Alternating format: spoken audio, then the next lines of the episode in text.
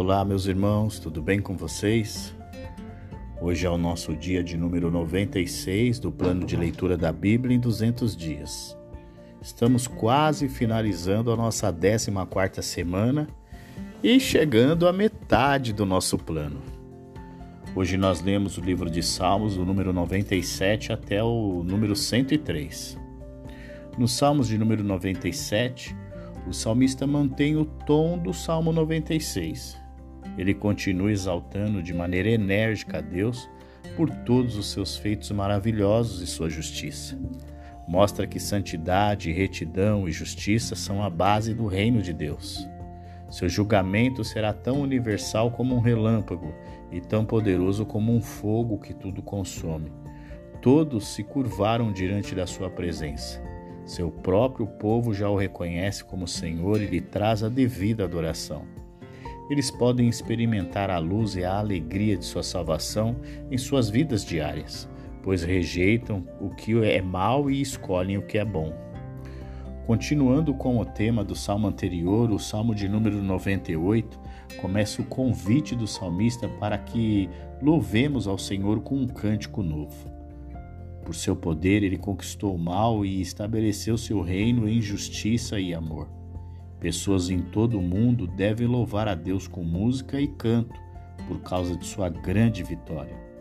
A criação física é convidada a aderir ao louvor regozijando-se por aquele que governa a terra com justiça.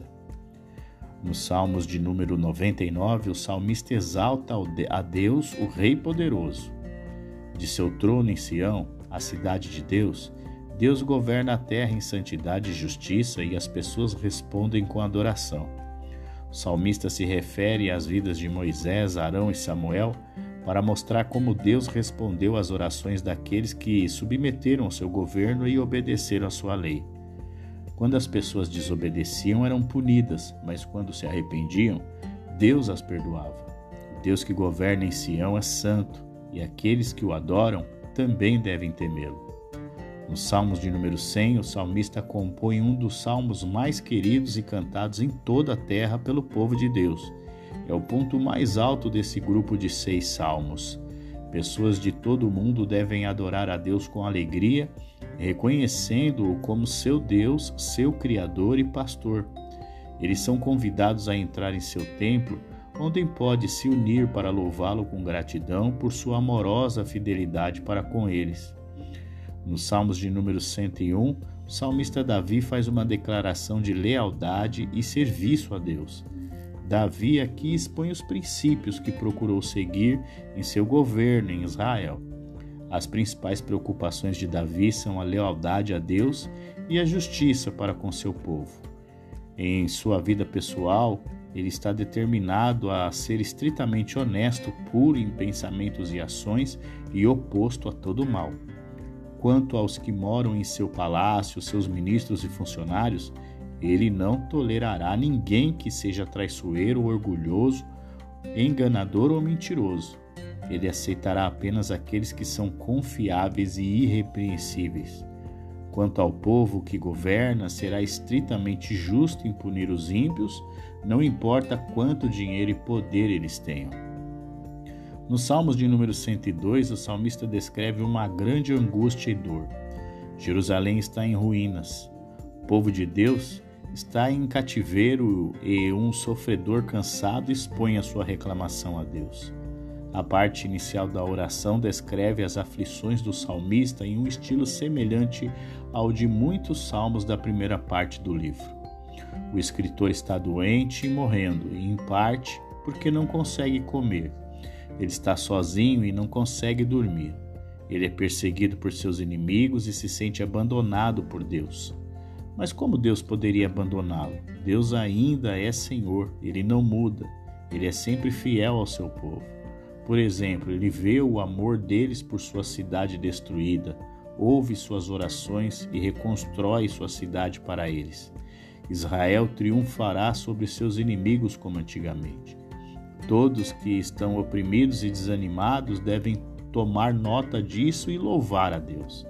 Ele vai ouvir os clamores de seu povo cativo, libertá-los da escravidão e trazê-los de volta à sua amada Jerusalém. Não há necessidade de duvidar de Deus. A vida é cheia de problemas e incertezas, e até mesmo o mundo natural sofre desgaste. Mas Deus é imutável. Seu povo conturbado de geração em geração pode contar com Ele para resgatá-los e abençoá-los. Chegamos ao nosso último Salmos de hoje, o número 103. O salmista exorta a sua alma a louvar a Deus por causa dos benefícios do Senhor para com ela. Percebendo a facilidade com que as pessoas se esquecem de Deus, Davi se lembra das muitas bênçãos físicas e espirituais que Deus lhe deu. Felizmente, ele louva a Deus por todas elas. O pecado, a doença, a perspectiva de uma morte sem esperança foram substituídos pelo perdão, boa saúde e um gozo de vida renovado. O amor constante de Deus por seu povo é visto na história de Israel. Ele cuida dos oprimidos e mostra misericórdia aos pecadores. Se Deus agisse apenas de acordo com a sua justiça, todos os pecadores pereceriam. Mas a sua justiça ele adiciona misericórdia, pela qual os pecadores podem ser perdoados. Deus entende as fraquezas humanas e é bom para aqueles que o temem.